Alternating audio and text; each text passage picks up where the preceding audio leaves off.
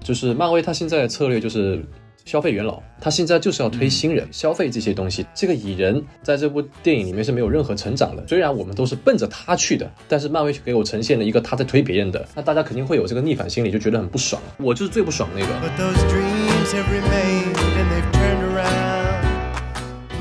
新的一集什么电台，我是孔老师啊。今天非常好，今天就一个人跟我录节目，非常棒啊，非常棒。大家在听到这个节目的时候呢，应该已经听过我们的这个《流浪地球》的这个专访了，对吧？然后大家听到这个节目的时候呢，也应该听过我们的《流浪地球二》的影评了，对吧？《流浪地球二》，对吧？大家这个争议很大，你看有夸有骂的，我们这个可能负面评价比较多一点，大家就不会接受，对吧？那么这次我们非常好，我们就迎来了一个大家都可以骂的电影了啊，非常好啊！我们来讲讲这个《蚁人三》啊，《蚁人三》这个漫威第五阶段目前为止最好的一部电影，对不对？B A。嗯，对，没错。对，你看，听到这个声音就知道，我们又请到了这个瑞平漫威的这个华纳总裁，又来到了我们这个节目的现场啊，每期都会有他，对，非常棒。呃，这期没有小宋啊，小宋因为工作太忙，所以这期没有弄，所以给我们布置了一下，就是他要讲的东西，然后让我们去讲的了。对，然后大家如果想听小宋的节目的话，这个啊等着吧啊等着吧，等他工作回来，或者大家也可以重新再听一下《梁地球二》啊，我靠，还得掉粉。好啊，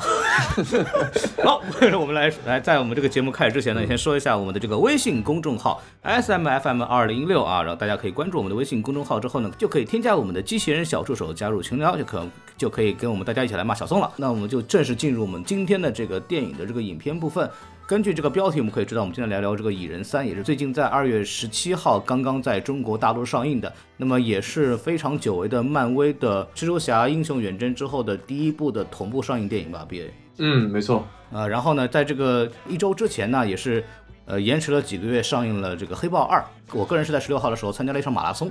哦就是它它是这个《黑豹二》和这个《蚁人三》进行了一个联映的这么一个状态。哦，啊，说起这个呢，又是非常有意思啊。上次两个月前，我跟大老师和小宋去看那个《阿凡达》的时候，来那个同一家影厅啊，这个上海的这个久光中心的这个环影的这个影厅啊。这个上次呢，他因为这个一系列的骚操作以及放映事故，给我们带来非常大的乐趣。那么这次啊，两场放映，对不对？我们看到它这个影电影院，它虽然是个新电影院，但是已经跑了两个月了。这一次我们发现它的 IMAX 依旧出了放映事故 啊，非常棒啊！这个第一次的时候呢，还是这个是干嘛呢？还是在还属于那个那英文版放放中文版啊，这个事情呢可以理解，对吧？那么我们在第二次的时候呢，就是发现了屏闪，并且呢在解决了很久之后依然没有解决，那怎么办呢？啊，他就把我们拉过去到，就是因为我们先放的这个黑豹二嘛，他就把我们先拉到一个旁边的影厅，看了一个 3D 版的黑豹二，要看到一半呢，突然跟我们说啊，IMAX 那个那个听好了啊，大家可以回去看 IMAX 的，然后我们又回到 IMAX，把这个黑豹二就看完了。那么看完黑豹二呢，离这个一开始蚁人三的这个零点的放映日期呢，已经超过了二十二分钟啊，所以说呢，我们中间也没有任何的休息，基本上就属于直接就看了这个《蚁人和黄蜂女三》啊这部电影。然后呢，由于这个折腾了太久呢，我成功的在第三部在这部电影里面睡着了。难怪。对，所以呢，我斥巨资在第二天晚上又来到了上海的和平影都，又看了一遍这个电影啊，终于把这个剧情大概给看完了啊。看完之后呢，我的评价就是啊，这个一百多块的电影票啊，这个确实太浪费了一点啊，太浪费了一点。一百多块，那你看看，我去，对啊，所以说你看我们这个电影，我们这次的节目是下了血本了，所以说大家捧有钱的捧个钱场，没钱的捧个人场，对不对？给大家三连一波，或者是好好打赏，对不对？然后让我们进到这个电影的信息介绍环节。那么目前这个电影呢，在那个各大的评分网站呢都有非常优异的表现，有比方说我们这个豆瓣啊，呃高达这个六点二分。M d b 呢啊比豆瓣高点啊叫六点六分，那么还有两个非常著名的影片影片风向标啊，一个是烂番茄，呃达到了这个百分之四十八的这个这个腐烂率啊，还有一个就是我们的这个 Metacritic 也到了四十八分，那么相比来说到 Metacritic 打的分还比较的平均了，还比较的合理了，对，所以说总体来说这部电影在国内国外呢都没有得到很好的评价，不知道 BA 目前对海外的这个口碑的这么一个情况有什么了解吗？呃，对比这个海外和这内地的口碑呢，我其实有一个别的想要提的，就是呃，哦昨天上映之后嘛，到今天我看了一下这个网上的这个大致的评价嘛，给我了有一种比 BA 还要双标的那种感觉。为什么呢？因为因为同样是这个剧情一坨屎，为什么业内顶级的《阿凡达》被一致认为是一坨大便，但是漫威却被认为是还可以，只是特效达标，就会有一个还不错的感觉呢？我觉得就很迷。你们也不要跟我说是啊，黑豹二啊献祭一下，我觉得标准真的不能不能这么定啊。你黑豹二降低了你的期待，阿凡达上映之前，阿凡达一提高大家期待，所以大家对于这个电影的评判标准，到底是因为你的预设，还是因为电影本身？我觉得这个是。大家需要去思考的问题。呃，这个我其实非常有趣，因为我是连着两部一起看的，并且我在之前并没有看《黑豹二》的这个枪版嘛，嗯，所以说我这次在电影院是第一次看《黑豹二》，嗯，然后我惊异的感觉竟然还可以，就因为因为我大概也听了一下你们节目，反正你们这个怎么说呢，就骂的比较厉害吧，但是我其实看完之后反而觉得《黑豹二》的这个审美啊，这个美术啊，这个音乐啊，然后整个的这个剧情的流畅度啊，以及这个。怎么说这个海底世界的呈现啊等等，都是做的挺不错的。就是我我是觉得这个片子没那么没那么差了。我插一个嘴，首先从孔老师说的，我是呃百分之百我同意的，因为我当时在应该一个多月两个多月前吧，我看完 IMAX 黑豹的时候，我出过一期 vlog。当时呢，我的评价是偏夸的。当然了，他的那些，呃，比如说钢铁之心，或者是他的动作设计，比如说他两个国家之间打架起来的一些逻辑，我都有提到。但是总的来说，我是夸了里面的一些啊，比如说呃，服道画呀，对不对？比如说音乐啊，啊，比如说他剧本的呈现啊。其实大家想一想，《黑豹二》的剧本其实根本不像是一般的。呃，漫威电影对不对？他其实是很有诚意的，他已经做了一个很不错的尝试，这一点我是认同他的，所以我也认同孔老师说的。只不过他呃，在内地他他有很多的问题，这个我们就不细聊了吧。反正大家都已经看了很多博主的这个评论了。嗯，你就说吧，就种族问题嘛，对吧？啊，这是第一个问题。嗯，当然，当然里边还有很多很愚蠢的剧情啊，比方说。就像你们讲的，就一个陆地国家跟一个海洋国家，它的办法就是开条船出去。对，对，对，对，这种其实就算是这些什么奇幻的，你也不能这么离谱吧，对吧？嗯，对，挺二的。然后包括这个人类的，就是正常人类的这个所谓的呃国家的博弈的部分，完全被扔掉了，就完全就变成了所谓这个妹妹这个黑豹和这个那个纳摩之间的一个所谓的复仇了。这个东西，我觉得。格局也不是特别高啊，总体来说，这部电影确实啊，就是高高不到哪里去。但是你说它烂嘛？我也是觉得不行，也是也是觉得还 OK。那么对比啊，那么对比我这部这个蚁人三的这个情况呢，我们是什么样的一个情况？我们一会儿再说。然后先再说一下我们的这个目前为止的票房。目前为止，这个部这部电影在国内的票房已经。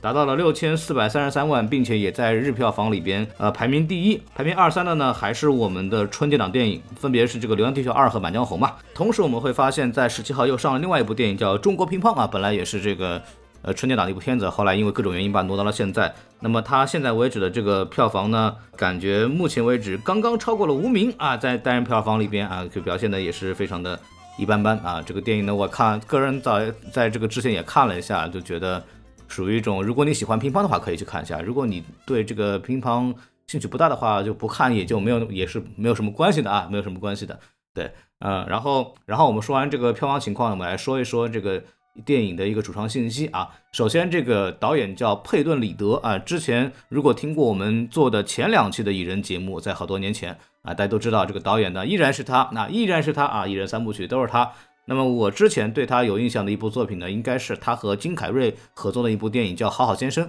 ，Yes Man。对，然后这个大家可以去看一下。然后还有编剧的话，呃，大名鼎鼎啊，杰夫·拉夫内斯啊，Jeff Loveness 啊，这个名字在这个情人节的档口啊，非常的这个合适。然后呢，他呢也是这个是瑞克·莫蒂的编剧啊。从我们这部电影目前为止呈现的形态来讲呢。确实有那个味儿了啊，有那个味儿了，各种异世界啊，很奇怪的设定啊，还有比较荒诞的对白和剧情啊，人物啊等等。然后说一下这个演员吧，就是主演我们都不讲了，因为过去都其实是已经贯穿了呃三部或者两部了啊。这些主演 Paul Rudd 啊那些人，包括那个什么像米歇尔·菲弗尔、迈克·道格拉斯啊等等啊，这些演员我们都就不聊了，跟以前也是一样的。那么来说说新面孔吧，就是咱们这次的这个。Cassie 与人与黄蜂里的女儿，她这次其实是换了演员的，换成了一个是九七年的演员，跟小松差不多大啊，叫凯瑟琳·纽顿。那么这个演员呢，其实之前也在中国的这个电影市场里出现过，他其实是主演了《大侦探皮卡丘》，不知道大家有没有印象？这个电影呢，我们也是讲过的。对对，他在电影里表现怎么说呢？就是呃，要长相有长相啊，要演技有长相，对吧？就是非常棒啊，非常棒。对，然后之前还演过《大小谎言》里边，就以这个童星的身份来去出演嘛。对，然后还包括还要客串的演员，有个比较著名的，就是比尔·莫瑞了，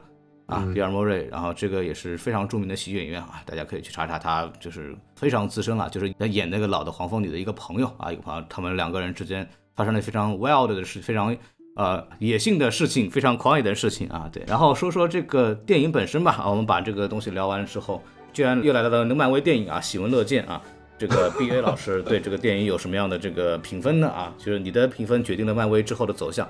毕竟你是一手种植的漫威的男人啊。没有没有没有，我给一分啊，十分我给一分。嗯，哇，这个你一颗星都不愿意给，你给一分直接就。啊啊，您您这样的毁竞争对手合适吗？没有，我毁不了他，比我攻击力强的博主大有人在，我不算什么啊。嗯啊，你你你为什么要给一分这么鼓励性的成绩呢？呃，因为它的上升空间很大，所以我觉得给一分鼓励一下是有促进作用的。哦，对，have have the space to grow，嗯嗯，没错，可以 可以，这梗不错。对，这个跟蚁人的这个自传里的这个最后一句话是一样的。嗯嗯，对。然后我的话，我可会给两颗星，会给两颗星。然后这个，我觉得这个电台里还是需要一些客观的声音存在的，否则会被骂对吧？基于以前的这个经验，对，呃，我我是觉得这个电影本质上它的特效水平、它的视觉场面啊，然后呃都是做的不错的，还是比较有诚意的，对吧？而且它也没那么长，非常棒，两个小时太棒了。嗯，对，这个这个给个大大的赞，给个大大的赞。现在电影动辄动辄三个小时，真受不了。嗯，对，然后整个剧情呢也是比较。简单和紧凑，易于理解啊，对不对？啊，非常好啊，包括里边的有些幽默桥段也非常有娱乐性啊，然后包括父女之间感情啊，有哭有泪，漫威最佳，对不对？然后这个，那我愿意给个两颗星，给个两颗星啊。对这个缺点的部分呢，那我们一会儿再说啊，一会儿再说。打完分之后呢，可可大家可见我们对这部电影是对他有很高的期待，很鼓励他，对吧？那我们来说一说这个优点吧。这个毕业老师有什么优点想聊一聊的吗？嗯，优点是凯瑟琳·尤顿确实很漂亮。啊，这个我必须得承认。啊，这这个确实是优点。那那演员请的好，请的长得好看，那吸睛是是好事吗？怎么就不是优点了嘛？哎，说的有道理哈，你说的。啊，然后这个乔纳森和这个保罗，就是康和这个蚁人的扮演者，他们其实都在线，真的，他们演戏都都在线啊，这个必须得承认的。对，呃，这个跟剧本无关。还有一些优点呢，就是其实我是不愿意说的，但是因为刚才孔老师也提到，那我就说吧。就是我觉得挺悲哀的，连这个时长两个小时不那么长都算优点了，连这个剧情看起来好像没有什么太拖沓，就比较丝滑，这这个我都不知道该怎么，就也算是优点的话，那就那就算优点吧。嗯，我能说的就这么多了。呃呃，我我是觉得啊，就是比方说我的评价就是前半段它是一个星球大战。嗯嗯嗯，后半段它是一个头号玩家，嗯，对吧？嗯嗯，呃对，然后呢？只是他们都把两个电影的特点的名场面都弄出来了，但是两个电影最吸引人的部分啊都没有啊，就这么一个事情，没错啊。为什么这么说呢？你看他这个前面这个，你看这个电影它其实非常快就进入到这个任务了，对不对？对对对，就基本上就是开个场，然后一家人聚集了，吧嗒一下就就冲进去了，也不管为什么，对不对？对。然后前面的这个整个的这个家庭的人物关系还是不错的，很快的情况下我们就知道这个 Scott Lang。啊，和他的这个黄就是李仁和黄蜂女，他们两个人在现阶段分别处于一个什么样的状态，并且这个他们的女儿和他们的这个关系，以及他们的女儿和他们的长辈，就是所谓的这个老一辈的这个关系，其实都通过一些饭桌的对白，都比较明确的、很快速的、很高效率的展现出来了。这个呢是整个电影的一个基准啊，这个是没有问题的。开场看来还是不错的，然后也就迅速的拉近了啊整个的这个故事的讲述当中，进到了这个异世界，他对这个。量量子领域的异世界呢，展现的也是很有意思。比方说我们星战粉非常熟悉的酒吧，对吧？里边各种各样的这个莫名其妙的外星人，对吧？然后比方说之间他们一种很幽默的互动啊，比方就那个浑身都要找洞的那个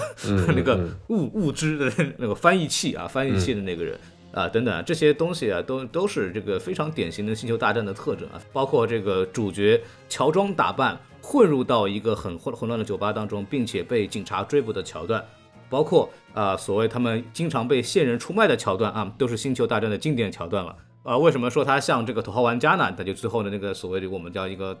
封建大地主的压制，然后通过这个 全平台广播，对吧？全服广播号召大家这个抵抗起来，对吧？有这么一个事情。啊，这最后大家一起冲上去等等，这都是一个比较明显的这个头号玩家使用的这么一个套路啊，他就把这两部电影呢基本上都拼在一起了，啊，就两两个关键的这个设定吧。对，然后那这部分呢，大家喜欢的话就会觉得非常的熟悉，并且异世界的展现呢，也确实是视觉风格有自己的特点啊，有自己的特点啊，这都是这个电影比较好的地方。尤其我比较喜欢的是那个什么多重可能性的那个风暴啊，就是它变成无数个蚁人，然后这个冲上去那一段，那个东西还做的挺震撼的，你觉得呢？嗯，还不错。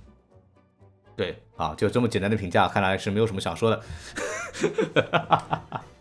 呃，还有什么优点可以说了呢？还有什么优点可以说？哦，对，呃，就迈克尔·道格拉斯和米歇尔·菲佛啊，这两个人的化学反应非常的不错，尤其在这个比尔·莫瑞出现之后啊，但比比尔·莫瑞演的就一般般了。但是这个比尔·莫瑞在描述他跟这个米歇尔·菲佛的这段过去的罗曼史的时候，整个这迈克尔·道格拉斯的这种反应啊，包括他跟米歇尔·菲佛之间的互动啊，包括米歇尔·菲佛听到比尔·莫瑞在胡说八道的时候，他自己内心的这种表情的呈现，都是体现出老戏骨的这个。表演包括我自己最喜欢的，之前我们小宋在群里也说啊，迈克尔道格拉斯最后那带着这个蚂蚁大军出场的时候，那个气场，对不对啊？这个非常的不错啊，非常的不错啊，这都是我们觉得这个电影的一些高光的桥段，高的桥段就是老戏骨啊，这些老演员的表现呢都是在线的啊，就是更这这也是刚刚这个 B A 也去聊到的一个部分啊，这都是非常不错的，嗯，对啊，然后还有的比较好的地方是彩蛋问题啊，彩蛋问题我们一会儿再说，就 B A 你是确定没有什么优点可以讲的对吧？确定，好的，那我们就进入到我们的这个啊，大家非常期待的这个吐槽部分啊。那么我们还是把剩下的五十分钟交给 B A 好吧？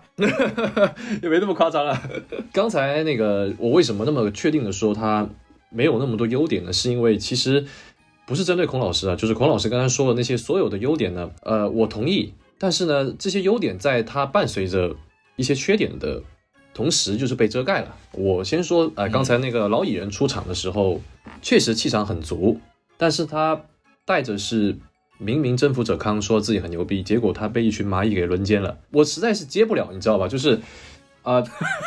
就是这这就是我没办法就接受，就是为什么反派突然就破甲了？就是我一下子觉得啊，这个男的好帅啊，这个老蚁人好酷，然后突然又觉得就给我来一个那么扯扯淡的剧情，我就觉得你那个那他前面这个酷其实就有一点作用就没有到，呃，这是其一，其二就是刚才孔老师也说到那些分身术嘛，是吧？那其实这个分身术啊，我已经在奇异博士里面已经看了很多了，也在很多的科幻或者说是特效电影里面看了太多太多了。呃，你请这个瑞克莫提来，呃，这个编剧来其实没有什么用，因为我以前在一些视频里面我也讲过了，漫威请大咖并不是什么新鲜的事情。呃，我举个例子，比如说这个奥斯卡导演扶不起，导不出这个永恒族，呃，奥斯卡的演员也扶不起这个雷神四。包括这个瑞克莫提，他也不可能起到任何的决定性作用，不管是演员、编剧还是导演，在漫威这个框架下面是不可能起到决定性作用的，他只是起到一些风格上的转换。雷神四的这个贝尔演的多么努力，对吧？啊，是很努力，别别的人都不会演，就他一个人好好演戏。对对对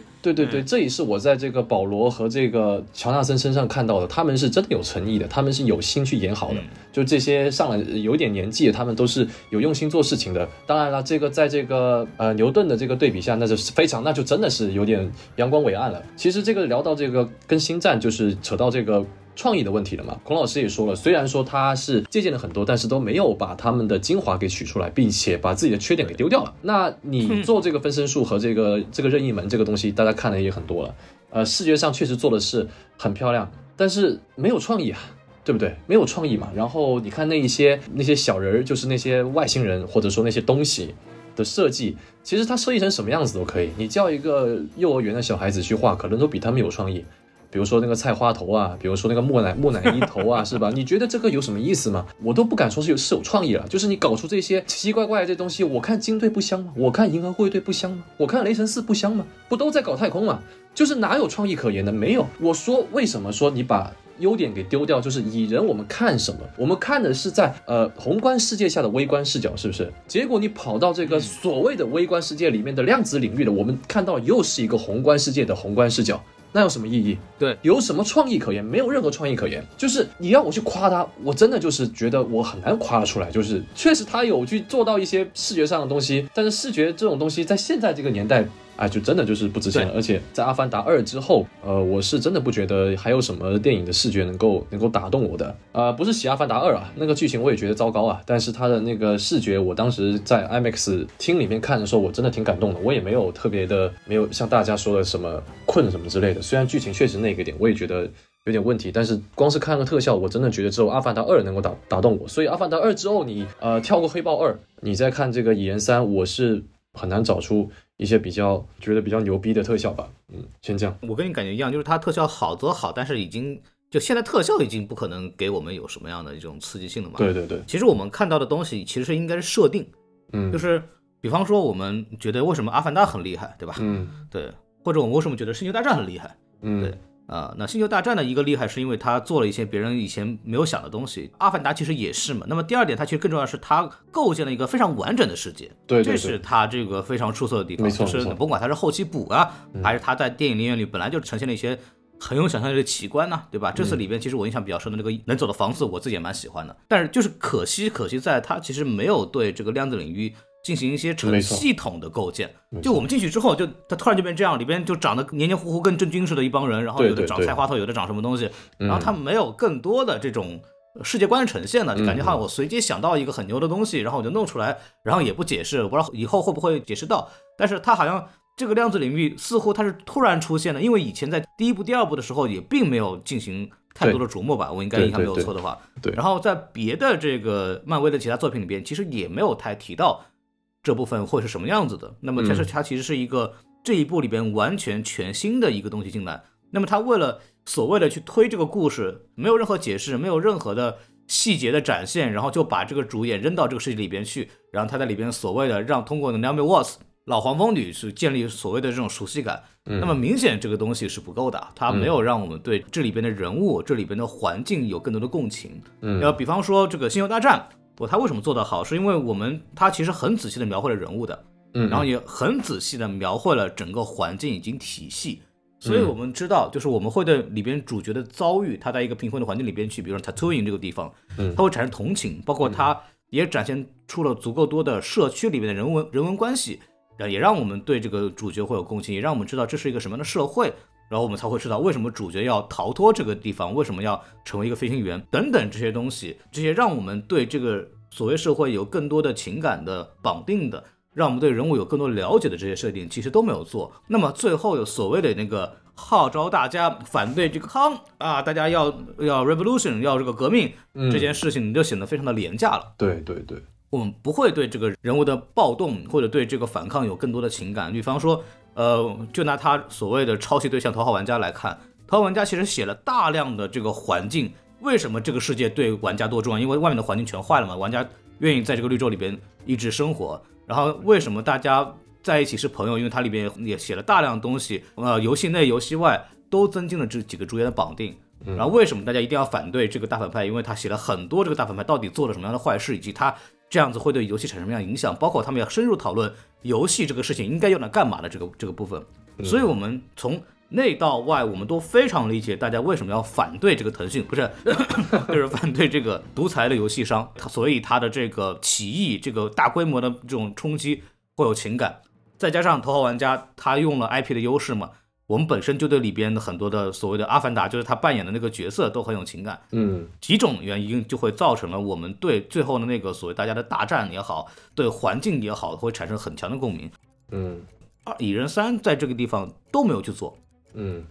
就基本上就属于一个完全浮于表演，给你们看我画了一个多久想象力空间，对吧？然后这么一个事情就没有了，所以说这就让我们觉得这个所谓的那个情感打动的点啊都是不够的。嗯，那么我们再说主演的这个部分啊，这个主演的部分啊，虽然说大家的演技是不错的啊，但是其实我们但是大家之间互相真正有什么矛盾没有？其实我们看不出来，嗯对吧？核心点理论上似乎是这个 Paul Rudd 的这个父亲和他的女儿这个 Cassie，然后两个人之间的这么一个父女之间的问题。那么原因是因为这个 Paul Rudd 没有太多把这个注意力放在女儿身上。那么他的这个解决问题那也很简单，就是让他们两个人共同进入到一对这个一个关系里面去嘛，所谓共同打败反派这个问题。嗯但是中间的问题可能是这个女儿和这个父亲之间到底是因为什么东西，而且产生这个矛盾。那么电影里边给出的这个前期的逻辑呢，就是呃，女儿第一觉得这个我那个从小到大是因为你是超级英雄对吧，受了很多苦，然后呢，我想帮助别人，然后你又不让，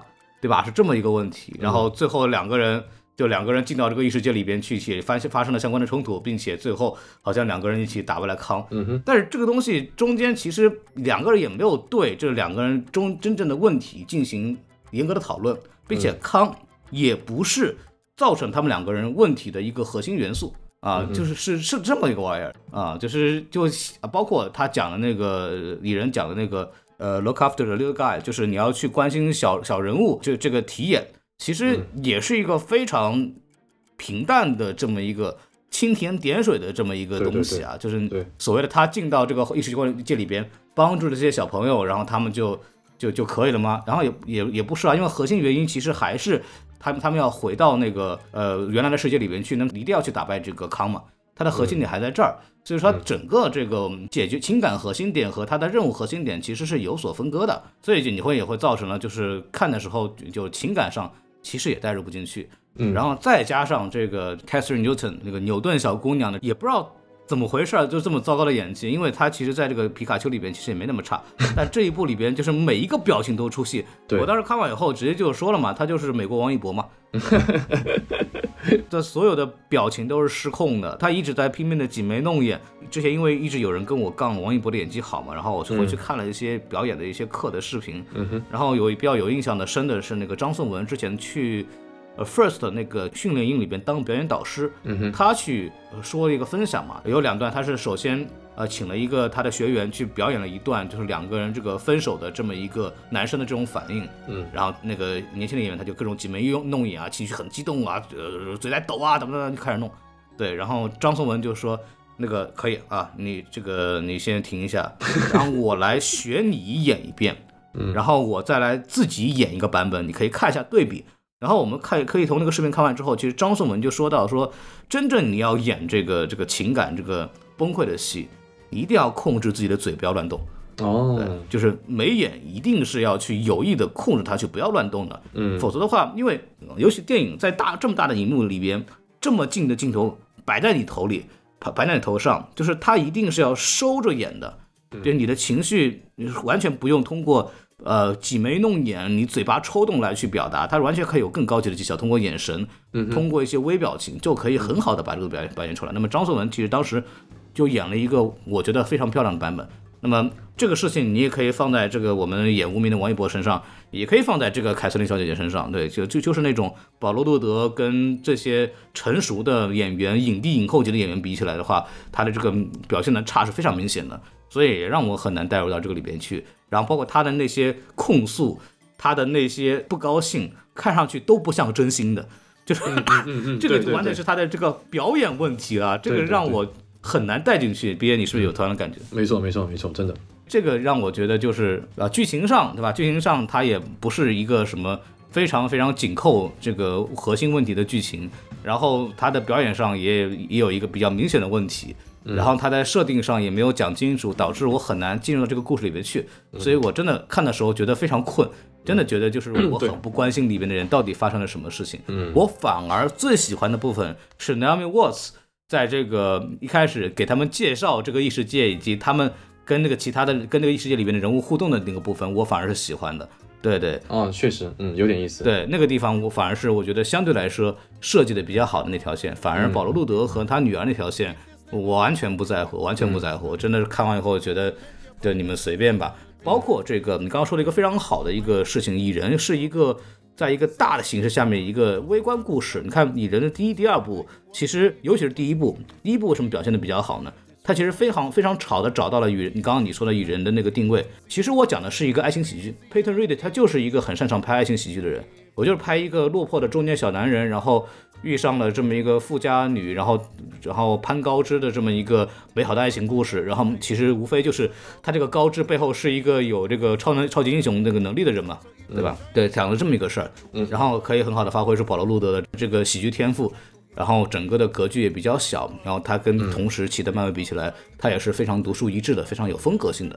那么大家会非常喜欢。嗯，对。那么到了这个第三部的时候呢，他已经完全的把这个家庭喜剧部分给扔掉了，就从他在第三部的时候快速就进到了这个量子领域，对吧？然后就变成了一个大场面。那么蚁人这个这个东西啊，就是明显他是撑不住。蚁人这个东西明显他是撑不住这种大场面，因为第一部我们为什么会喜欢？我们是看他他缩的那么小，然后跟这个真实环境的一个互动，它产生了一个这个异样感，因为它是一个小人，在一个真实的这个什么现实社会里边，跟那些比方说呃，以前是这个小火车，对吧？然后它这个一变小，它的火车就变大了，大概是这么一个对比。然后一出来，那个托马斯小火车，它有这个喜剧感，嗯啊，它这种大小的对比啊，是一个比较好玩的地方是，啊。然后到了这一步里面，其实进到异世界里面就没有这个东西了。嗯唯一的就是你刚刚说的亮点是蚂蚁，为什么蚂蚁是亮点？因为蚂蚁变大了。嗯，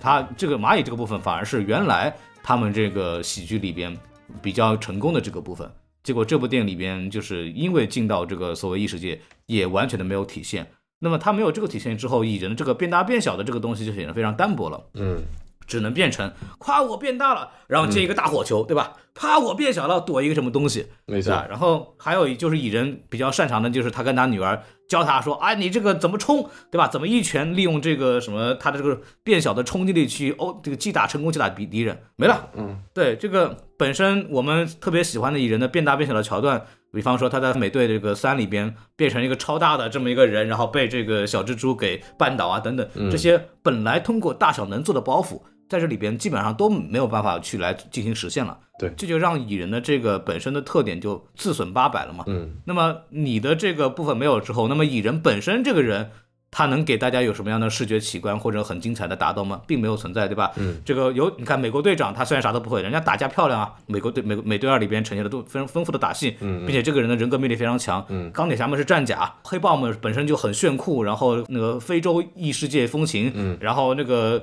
震惊，对吧？这这些东西。那那你说蚁人有什么东西？蚁人这个东西就彻底没有了。然后最后他跟这个康两个人一对一互殴，殴的这么难看，有什么可看的？嗯，然后我我也是不理解，就完全我是完全不理解最后那个互殴到底是在干什么的，就完全没有意义啊！对啊，就是你完全就跳脱了你的角色的应有的特质，然后去搞这么一个事情，你把好看的东西全拿掉了，你就留那个难看的东西，然后你的情感又没有做到位，我又很难跟你共情，然后就让这个电影就显得非常的苍白和无力了。呃，我觉得这部电影它最大的一个缺点是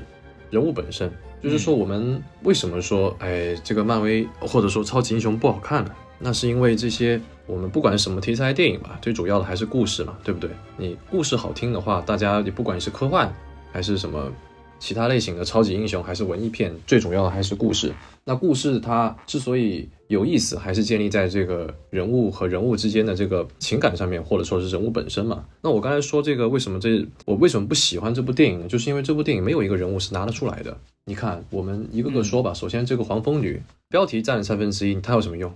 她一点用都没有。没有，Naomi Watts 也是黄蜂女啊，她其实两代黄蜂女。呃，但他两个都没什么用。你可能觉得初代黄蜂女就是那个老的他妈，你可能觉得她呃在某些场景还还挺不错的。但是这个保罗的他女朋友二代就是这个黄蜂女，剧情的推动上其实是没有什么作用的。有些杠精就说了啊，她这个比这个保罗先一步进入量子世界啊、呃穿上战衣啊、呃很很很牛逼，然后在这个。在里面还贡献了一些 biu biu biu 的一些场面。我说真的，我觉得人物的作用应该是对于这个剧情的影响，不是说你打了多少枪，对吧？我觉得他还是有作用的，至少他身材不错，对不对？哎，你可以可以，确实。那所以我觉得这个，首先这个黄蜂女她就已经是被剔除了，然后其次是这个蚁人本身。这这个问题呢，我其实讲过无数遍了，就是漫威它现在的策略就是消费元老。对吧？消费元老是一切的原罪。我们刚才说的所有的问题，这个小蚁人他有这么多的镜头，为什么这个老蚁人他没有了以前那种缩小变大这种特性？那是因为这些已经不重要了。他现在就是要推新人，消费这些东西，是不是？他要教他怎么打架，这种无聊的东西都给你搬出来了。那他有什么建树吗？他有什么成长吗？在这部戏里面没有，黑寡妇没有，黑寡妇没有呈现出更多的面，鹰眼也没有，雷神也没有，包括这个布鲁斯班纳也没有，都没有，就是死了都死了，钢钢铁侠死了，美国队长也没了。这些就不说了，就是剩下这些元老，就是他们在现在的第四阶段到第五阶段里面是不会有任何的作用的。他们唯一的作用就是推新一代。至于推这个新一代推的怎么样，我们后面再说。所以我只是说，这个蚁人斯科特朗本身在这部电影里面是没有任何成长的。就是虽然我们都是奔奔着他去的，但是漫威却给我呈现了一个他在推别人的感觉，你知道吗？这就是打广告嘛，就是给你另外一个去打广告嘛。那大家肯定会有这个逆反心理，就觉得很不爽。那我我就是最不爽那个。然后。就是征服者康了，就是征服者康。你看，呃，我说征服者康是个垃圾，然后我也看到有很多人在杠我，他说啊，他这个他是要衬托这个下一个漫威电影作品里面的康更牛逼嘛？但是恕我直言啊，就是你想要这么呈现，那不是这么玩的。就是说，对，呃，你想呈现康王朝，对不对？你想呈现这个这个组织的强大，呃应该是像比如说《火影忍者》里面，每一个人都很牛逼，每一个小组织的人都很牛逼。对吧？你会觉得哇操，打败了这个好难啊！然后我们还有下一个要打，我们可能打不完啊！就是这才是叫威慑力，你知道吧？就是因为他是第五部最牛逼的 BOSS，你必须把他威慑力设置给拉出来了。虽然他最后可能还是某种程度上是要输的，但是他威慑力必须得有。但是你现在呈现出是什么样？洛基是什么样子的？然后蚁人三又是什么样子？都是傻逼逼，不好意思，我就是这么绝对的说，他们就都是傻逼。那么给我的感觉就是，我已经看了两个坑了，他们俩都是傻逼。那我合理猜测，他后面都是一群傻逼。那我那有什么用呢？你给你设计你这个威慑感有拉满吗？拉不满。而且还有一个点，我希望大家不要忘记了，在彩蛋里面他说了，我们都杀不掉的人被他们杀掉了。我操！我你这句话是意思，我可以理解成是你们都杀不了这个被流放的人，你们都打不过他，对不对？那结果被一家人给碾压了，我合理怀疑他们也是一群菜逼。不要搞什么 cosplay，不要去组什么开什么议会去去那里吼呜呜呜，没有用的，你知道吗？就是你搞这种东西，人家会觉得哇，好多康啊，好好强啊，好厉害、啊。他们不是瑞克，OK，他们不是瑞克，他们只是长得像瑞克的莫提而已，没有用的。就我觉得康的塑造吧，就是说我杀过你啊。哦，你是那个拿锤子的吗？好像对这些复仇者非常的了解，是不是？我就是弹指之间就能把你们给杀死，好像就是他比灭霸还要牛逼一样。那结果我刚才也说了，被蚂蚁直接轮奸掉，然后最后再打两下拳，还是被人给那个已经用了不知道多少次的缩小变大的装置给坑死了。哎，我就说真的，我就觉得这个电影是来看来干嘛的？看完之后我是完全没有任何的营养，也没有任何一点期待，你知道吗？就是完全是浪费时间的。所以，我为什么就是孔老师一直问我说：“哎，你对这个电影有什么优点？”没有，他没有优点，就不要再夸了。就是还有大家说，刚才我也说了什么什么特效什么之类的，很讽刺，很悲哀，你知道吗？我们的 我们的选择已经如此匮乏了嘛？呃，这是我要讲的。嗯，对，这个憋刚刚讲的一个非常好的，就是怎么说呢？他这个康的这个设定啊，漫威一直反派做不好嘛，嗯这也不是什么新鲜事儿了。嗯，但是漫威虽然说他反派做不好，但他做好了一个反派，那个反派非常重要，叫灭霸。对，没错，对，那个东西是他做的最好的，并且我可以说应该算影史里边一个比较经典的反派了。对应该是可以做到这一点了。嗯那么他是怎么构建这个东西的呢？首先，萨诺斯在这个无限战争的这个故事线的前期是非常克制的出现的。嗯那基本上就是要不出现个椅子，对吧？嗯要不最多再出现一个他在椅子面前的镜头，嗯，半张脸一直，在一直在对，要不就半张脸，要不就是最后彩蛋出来，他把那个手伸进无限手套里边，对说啊，该我来了，对吧？那个那对个时候我们看完以后是欢呼的，对因为我觉得我靠，他终于要出场了，吧？对对对前面人终于搞不定了，对吧？对特别期待。对，然后包括其实你说前期的洛基和前期的罗南嗯都是范儿起的挺足的，嗯虽然他最后输的比较的那个比较的这个比较蛋疼，但是前期的范儿很足，嗯嗯对，他是有构建出来这个人物的一些特点和这个压迫感的。嗯那么我们可以知道，他们这些人在灭霸面前卑躬屈膝，对吧？然后我们的灭霸的压迫感就可以弄得很强。嗯然后这个康，对吧？那我没有看过洛基啊，但是我只看了一些零星片段。嗯，那么我我印象当中，他第一次出来的时候应该是个好康，对吧？嗯嗯，对对对，一个科学家，对吧？一个好康，没有什么压迫感，他出现，而且已经充分展现出展现出了这个人，嗯没溜，对吧？就是就是阳奉阴违的啊，你把他们干掉啊，嗯我就那个想办法写剧本，让他们那个重新改一个结局，是这么一个玩意儿，对吧？嗯嗯完了以后，就是那个女洛基把他一刀捅死之后，整个时间线给乱掉了之后，才会出现一个新的这个我们统治者康。但这个统治者康在这个洛基里边应该也没有真正的出现吧？没有，对，那好，那么这这么好这么好，那你的康的这个人物的前期设定啊、已经失败了，就是你所谓把它构建成一个很强大、很了不起的这么一个反派的这个过程呢，已经在第一在洛基的时候就已经欠灭了。嗯对你的我们对他的前期的这个印象就已经不是一个很有压迫性的反派了。嗯然后你来到了这个我们的这个蚁人三，应该是他第二次这个真正的出场，然后也是一个一出场，呱唧一下扔在地上啊，我被流放了啊，这是哪里，对吧？嗯对，然后跟这个南美沃茨产生了这么一个 partner，就是那种同伴的关系，然后帮他去搞这个这个飞机，对吧？然后也没展现出有多大这个压迫性。然后唯一的他所谓他很厉害的东西，来自于南美沃斯，他把他的这个意识接近这个飞机之后，他感受到的这个康之前做的事情，我说哇，你这个人好坏好坏的，你我遇到了很坏很坏的人，给我三百块，对吧？他就是这样的东西，然后发现就不行，这个人必须得毁灭掉。就你这点闪回，我们能看懂个蛋呐、对不对？嗯嗯嗯，完了以后，就是他们现在这个时间线，他们进去以后见到了一个庞大帝国，我完全不知道这个康怎么在一个毛坯房里边搞出个帝国来，完全不理解，对吧？突然那么多人哪儿来的也没有讲，然后你这个东西怎么构建的这个体系也没有说，大家怎么怎么怕你，你能干点什么也没有很好的展现，然后你这个整个世界的运转体系也没有进行详尽的这么一个展示，真的是很难去对你这个呃人物有什么样的这种所谓的很邪恶的这种印象。嗯然后顶多在最后啊、你刚刚就说到憋说的被蚂蚁死操，然后跟蚁人肉搏，嗯就是这得弱成什么样的人能跟蚁人肉搏？对啊，对，就就是这些东西都把这个能够去建立一个反派的威慑力的东西都给毁了。嗯对这个事情，你让我们还能对这个反派之后能有什么更大的期待吗？很难做了。然后最后还是康之王朝那个复联五六，对吧？这个东西我就完全就是完全不理解了。说完这个东西，我觉得人物地方还可以聊一句，就是下一代的问题。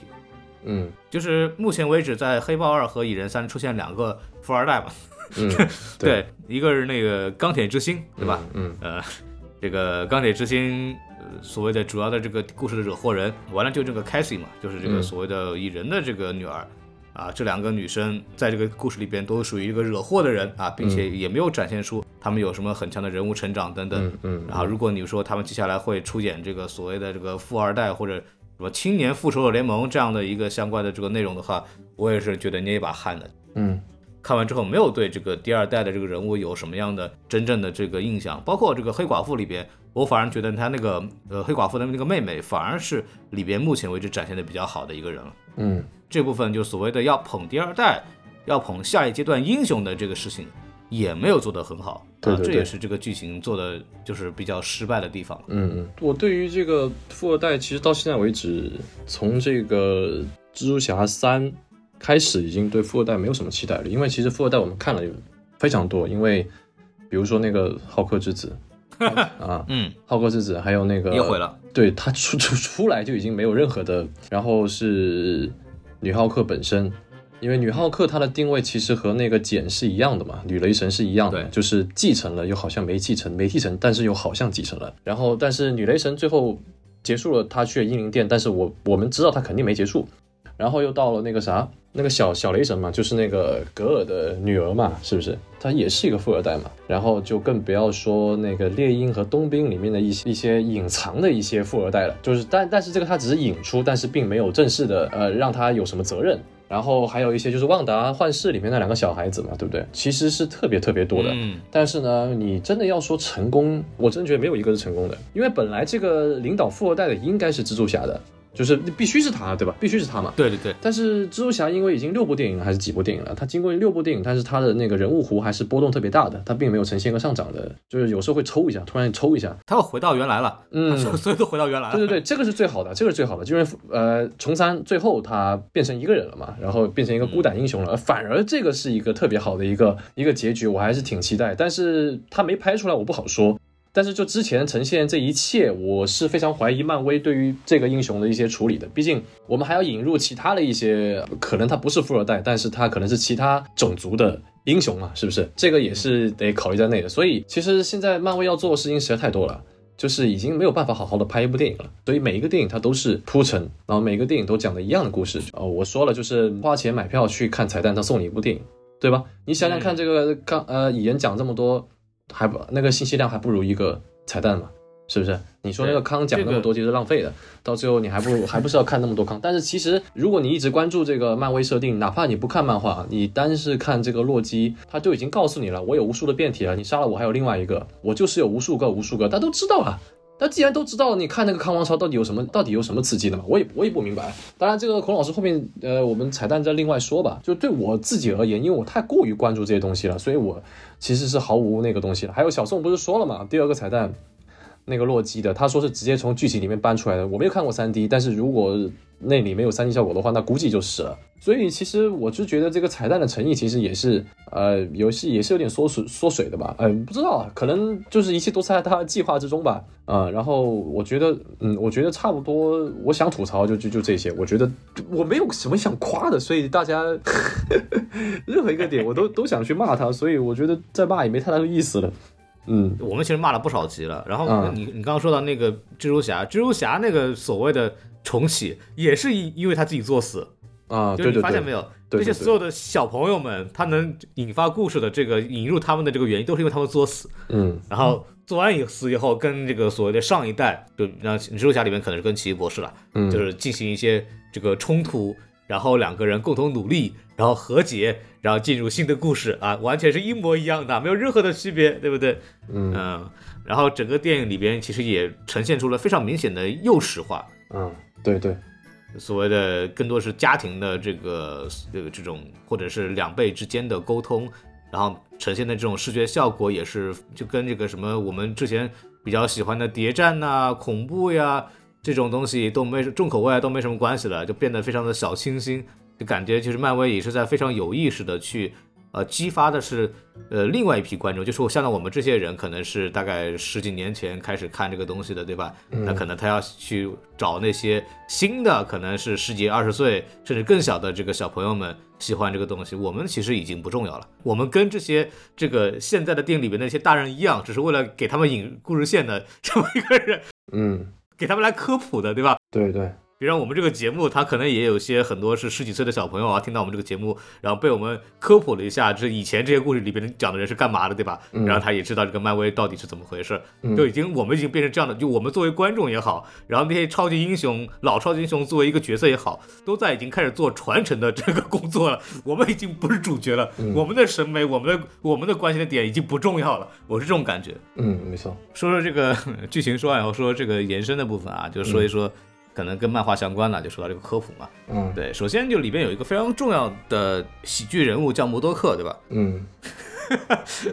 这个在这个电影里边是那个达伦，就是他们在第一部里边那个所谓穿的像蜜蜂一样的反派，然后因为这个也是被吸进量子领域了嘛，然后可能经过各种错乱吧，头变得特别大，对吧？然后被这个康发现之后，把它改造成目前这么个情况，就是一个最后还成为了复仇者，哎，我的天，就不知道为了干啥。对，然后就成，然后就成为一个喜剧角色了嘛。那么在这个漫画里边，它其实设定是完全不一样的啊。漫画里边这个人叫乔治·塔尔顿，然后呢，他是那个 AIM，就是大家应该有印象，是在《钢铁侠三》里边，也是一个非常槽点很多的电影啊。嗯这个里边有一个组织，就是那个女科学家跟钢铁侠滚床单那个人，嗯然后他是来自于来自于那个组织。那么本身他里就在三电影里边是那个产生可以自燃的那个 这个这个人，哦对吧？这个自然人，嗯对，不知道为啥，对，嗯，反正就这么一个东西。对，搞得跟第一代的那个什么霹雳火似的，嗯对，然后呃这么一个组织嘛。那么乔治·塔尔顿这个摩德克呢，在漫画里边确实是来自 AM 这个组织的一个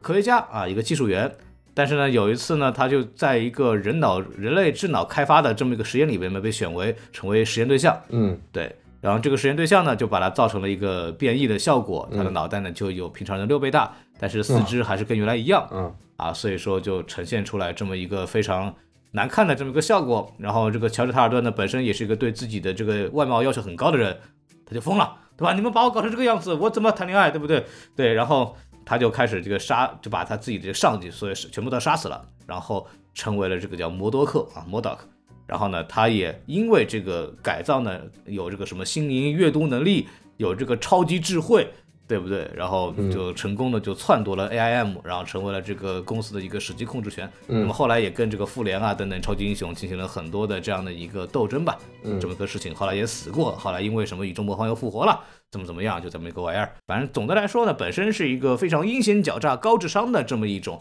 呃，智能反派有点像那个 Brainiac，在这个 DC 里边呢，这个是这么一个人物形象。结果在电影、漫画、电影里面呢，成这个样子啊，就是被漫威糟蹋的这么一个反派。嗯对然后咱们来聊聊这个彩蛋的部分啊，彩彩蛋部分第一个就是很多人会问的，那么什么是康，对吧？就有很多好康的东西啊，在那个第一个彩蛋里边，其实我们会发现啊，就是一开始出现了三个康，对不对？这个三个人小会议，然后引入到了一个很大的这个斗兽场这样的地方，然后引出了很多康，呃，这么一个事情。那么我们就开始先说这个康到底是谁，对吧？那么？康呢，在漫画里边呢，其实只有一个人哦，叫森尼尔·理查兹，他没有那么多人啊，就是只有一个人。然后呢，提到这个理查兹这个姓氏呢，大家都知道，他应该跟这个呃神奇先生好像有点关系。那么实际上呢，从目前的这个电影里边，比方说我们在说那个呃奇异博士二啊，就是那个粉红女巫呃里边，他们不是也是进入了那个所谓的这个异世界多元宇宙嘛？然后这个神奇先生出现的那个传送门的装置呢，跟这个康出现的传送门装置呢非常像，所以我们也是有理由怀疑，确实这个森尼尔理查斯跟神奇先生呢也是有关系的。那么在原漫画的设定里面呢，这个理森尼尔理查斯这个康呢，呃，他是一个来自于三十世纪的人，因为觉得自己这个天纵英才啊，各种不爽，然后后来就就回到了这个古埃及时代，掌握了这个时间穿梭的这个技术嘛，嗯然后就成为了一个法老，叫 Ramatot。然后这个人呢，就是在这个彩蛋里边那个长得像法老一样的那个人啊。然后他当时干了个什么事儿呢？在漫画里边啊，首先就是他跟这个孔苏有关系，他因为他自己自称为神嘛，一个法老说自己是神，对吧？就惹怒了这个古埃及神孔苏。然后他当时还特别牛逼，他当时还想指认这个天启啊，所谓全世界第一个变种人啊，成为他的继承人。到后来天启自己也很屌，觉得那个凭什么你指派我，对吧？我才是自己的主人，对不对？然后后来呢，就是在漫画里是被神奇四侠给打回来啊，然后要回到未来了嘛，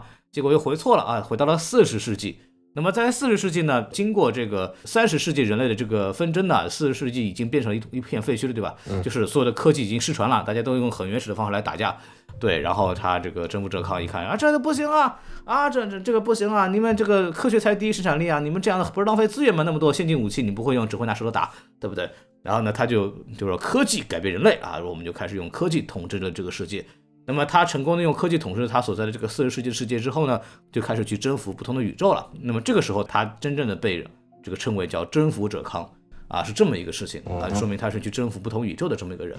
那么，那么又说到了我们在这个一开始在彩蛋里面出现的三个巨头里边的第二个康，第二个康里面有一个长得这个非常老的长胡子的这么一个人，有点像那个什么辱华的那个那个满大人，对吧？然后呢，其实呢，他这个人呢，就是一个年老板的康啊，他这个人的名字叫 Immortus。那么他是谁呢？啊，他是一个就是同一个康，因为他不断的在这个征伐宇宙、去多元宇宙穿梭啊等等，后来累了。然后，然后后来就是有一个叫时间守护者的这么一批人，然后就找他来说啊，那个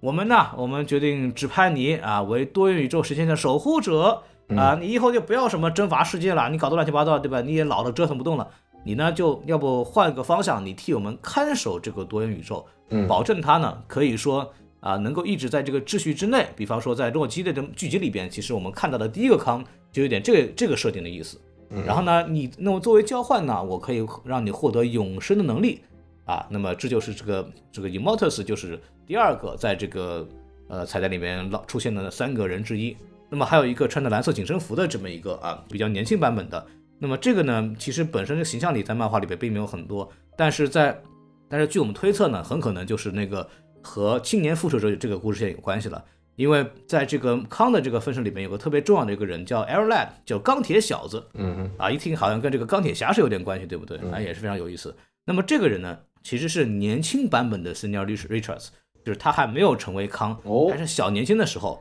这个时候呢，啊，有一条故事线是什么呢？就是这个成年的呃成熟的这个康回到了这个年轻时候的自己，看到年轻时候的这个自己被人欺负。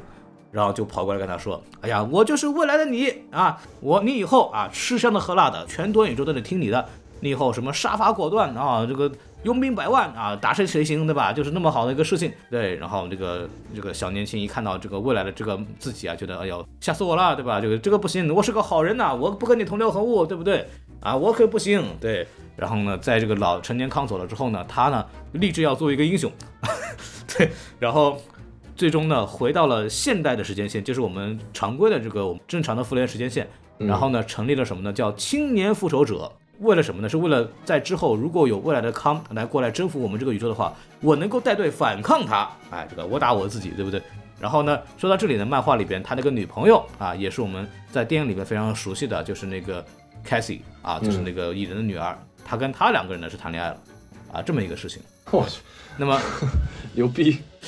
对，那么这就是在这个一开始这个彩蛋里面出现的三个核心的康，对吧？嗯，后面还有一堆的康啊，那就应该是我猜呢，就是在这个漫画里面也有这个康之议会，他们因为虽然说他们其实都是一个人，但是因为康每次穿梭多元宇宙就会产生一个新的多元宇宙变体嘛，所以说呃，它其实会出现不同的各种各样的康的这么个形象，然后这些康的形象呢，会互相之间呢会这个一起来开会啊，会互相沟通啊，这就是叫康之议会的这么一个事情。然后呢，在店里边也就做了这么一个基础的呈现吧，也没有说太多啊。这个为什么他们那帮人跟疯了一样，我也不知道，很有可能是这个洛基之后因为这个多元时间线被彻底打坏了。包括这个从那个预告里也看出来，好像这个新的这个统治者康呢，是对这个多元宇宙啊是越散越好，越多越好，对不对？是这么一个事情。嗯所以可以看见他们估计也是觉得这个康的这个力量啊，前所未有的那个强大啊，有那么多人，大概就显得那么那么的狂热。嗯，那么之后会发生什么东西，我们也不知道啊，也没有也不知道。那么说完彩蛋一呢，那说彩蛋二对吧？彩蛋二是那个，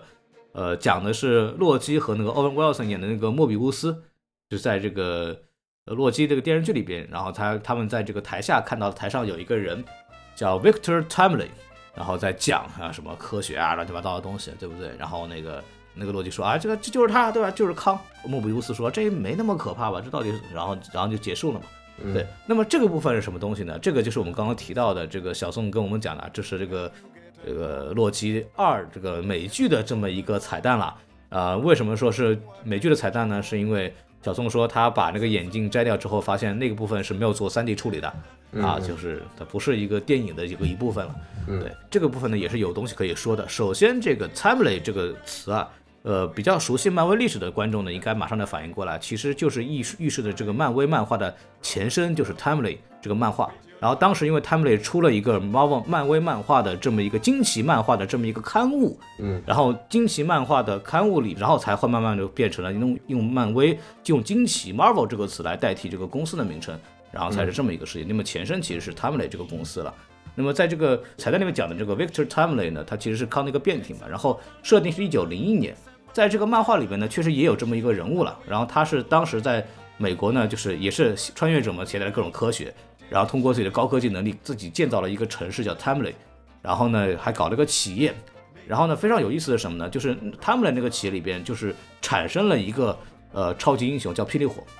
对，哦，然后这个霹雳火呢，不是神奇四侠的霹雳火，哦而是初代霹雳火，就是它比神奇四侠的霹雳火要早很多。嗯那么同时期跟它在一起的呢，还有就是黑豹二的反派叫纳摩，他们两个呢是漫威漫画呃整个漫画史上出现的第一批超级英雄嗯啊。那么他在这个最早期的漫画里边，就是企业里边搞出这么一个乱七八糟的这个霹雳火，大家都控制不住啊，超级英雄谁也没见过，对不对？然后从这个海亚特兰蒂斯出现一个纳摩，然后出来跟他打了一架，是这么一个事情。就是最早就是讲了个这么一个故事。大家如果对这个漫威漫画的历史感兴趣的话，可以去看一本那个漫画，叫《惊世奇人》。这个故事呢，是以一个怎么说，是以一个普通人的视角进入到一个有超级英雄的世界的一个观察者的这么一个身份角度来去写的这种故事。那么在他的那个视角里边是。他在一个有超级英雄的世界里边写了这些人对我们的生活到底有什么影响。那么，然后那个故事呢，也是涵盖了很多我们熟悉的呃漫画人物，以及它也是顺着我们的这个漫画的主体的故事线去走的。也有什么内战啊，也有这个最早出现的霹雳火，也有什么蜘蛛侠等等等等这些。他把那些他通过这个巧妙的观察的日记式的故事，把这个漫威漫画的这个。主线故事的发展历程给很好的融入进去了，这本漫画我是非常好，包括人物的绘画也非常写实，这个我是推推荐大家可以看一下的。嗯对，然后大概啊，这个两个彩蛋呢就是这么一个事情了。然后说完这个呢，我们再说一下之后未来的事情啊。那么众所周知，这是嗯、